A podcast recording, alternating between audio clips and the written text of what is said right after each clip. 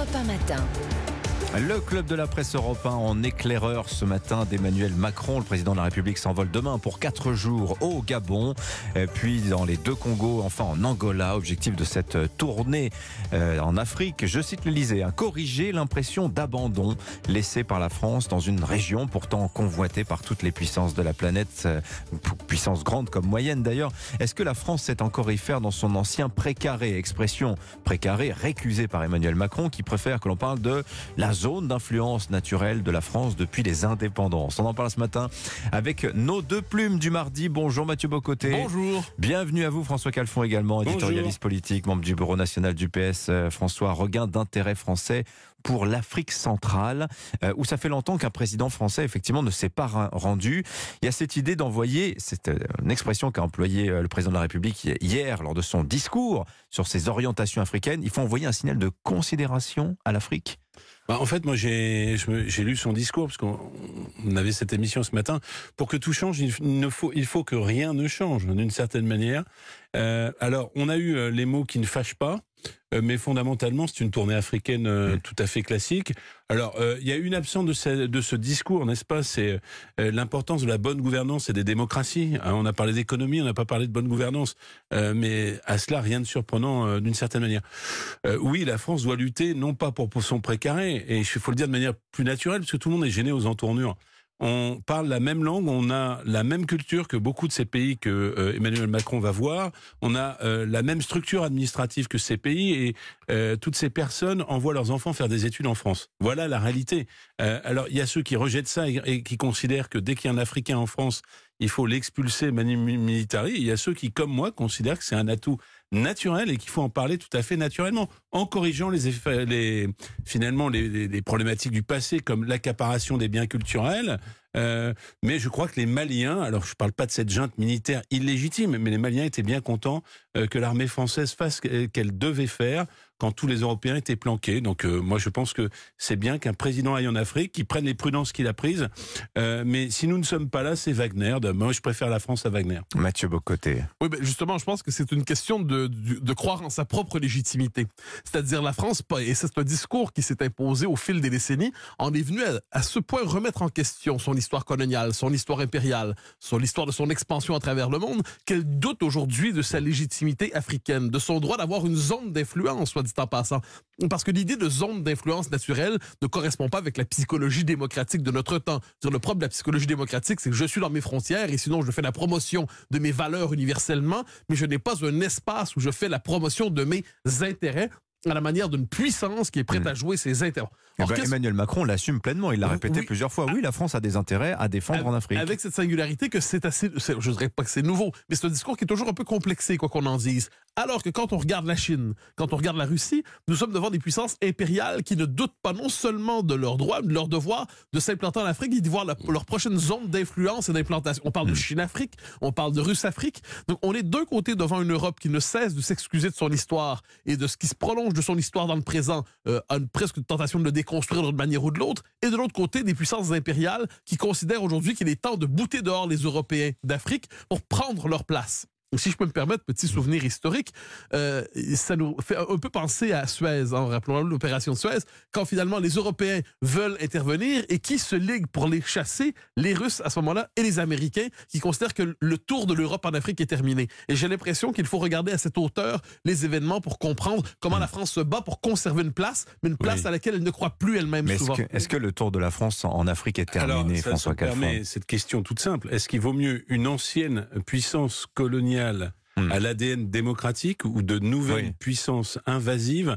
à l'ADN euh, illibéral. Oui, mais qui vient pas vous faire la leçon sur vos, sur les droits de l'homme. D'accord. Euh, mais qui, qui, qui, qui s'habitue aussi ne quand considérons pas, ne, accepte considérons pas l'Afrique comme un comme un tout indivisible. Euh, l'une des questions qui est posée sur la gouvernance, puisque dans un certain nombre de pays qu'Emmanuel Macron va visiter, il va y avoir des élections avec des présidents qui se représentent et se représentent un petit peu euh, jusqu'à l'infini.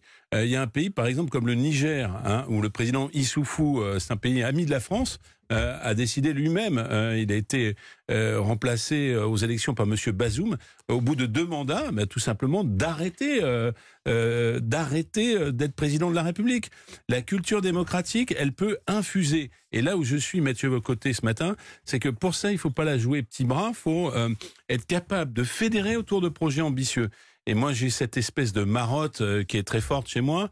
Euh, si nous fédérions les Africains autour d'une grande université francophone, par exemple en Afrique, plutôt que de considérer l'aide au développement comme une décimale dans la préparation des budgets, eh ben peut-être que nous aurions, alors bien sûr qu'on aurait des réactions négatives euh, par euh, les spécialistes de la désinformation, mais nous aurions une vision enthousiasmante qui pourrait être partagée. Mathieu Bocoté. Alors, on arrive, cela dit, à un point de contradiction. On ne peut pas avoir répété, répété au fil des décennies que ce qu'on appelait la colonisation était un crime contre l'humanité ou un crime contre l'histoire de l'humanité. Ce qu'a dit Emmanuel Macron à Ouagadougou Oui. dans son discours en 2017. Hein. Et au même moment, revendiquer une zone d'influence naturelle et légitime qui est le fruit de cette colonisation. Donc il y a une contradiction fondamentalement. Donc tout ce discours, et qu'on s'entende, hein, euh, la décolonisation à l'échelle de l'histoire est une bonne nouvelle.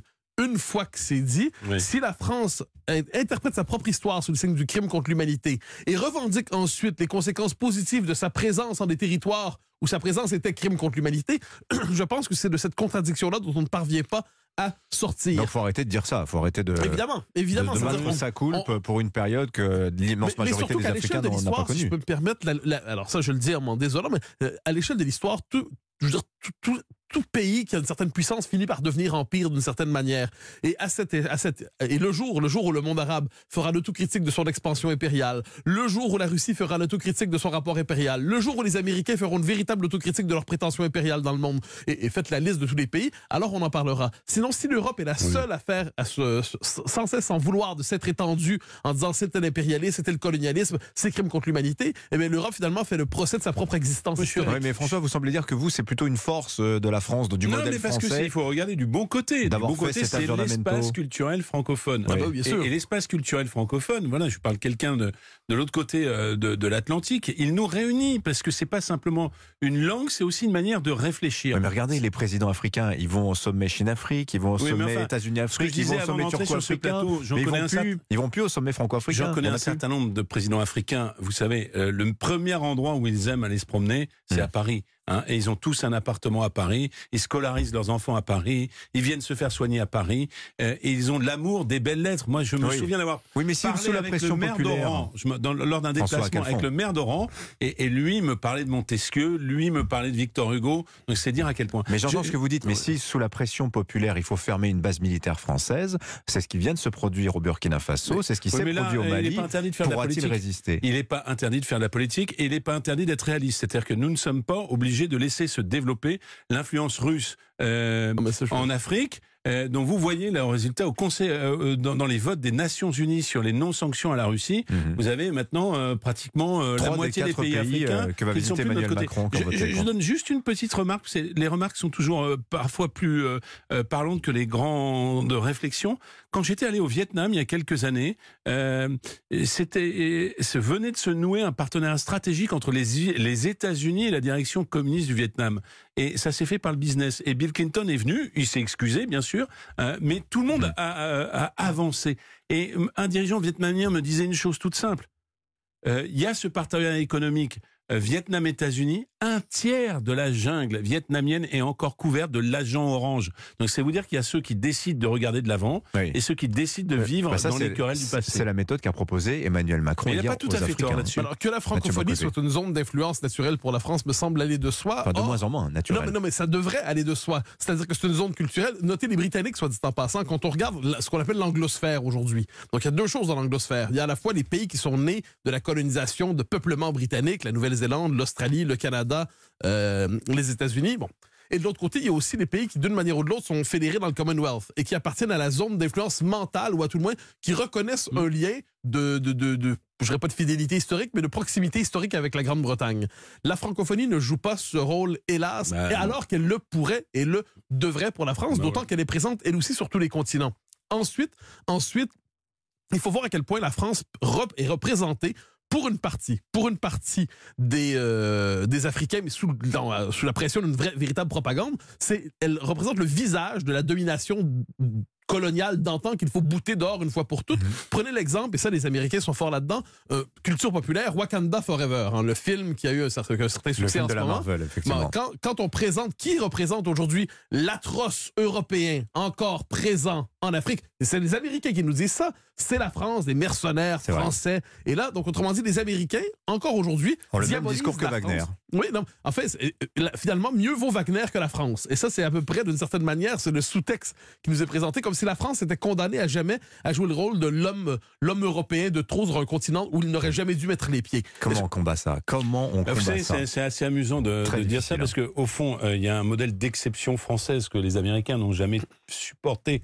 Et donc, ce pays qui ne s'est pas complètement aligné sur les positions otaniennes, ce pays qui, sous l'égide de De Gaulle, a dit vive le Qué- Québec libre, ce pays-là n'est pas réductible. Et bien évidemment, pour les États-Unis, ce contre-modèle culturel qui n'est pas appuyé sur une domination économique interpelle et dérange. Mais euh, j'ai envie de dire, faisons de, cela, faisons de cette exception qui, qui dérange une force euh, que nous pouvons déployer plutôt que euh, une manière de s'excuser en permanence. Je vous le dis franchement, l'espace francophone, avant de parler la même langue et de vouloir une domination, c'est une façon différente de voir le monde qui est partagé à l'échelle mondiale. Merci François Calfon, merci Mathieu Bocoté, nos signatures du Club de la Presse européen du mardi. Merci à tous les deux.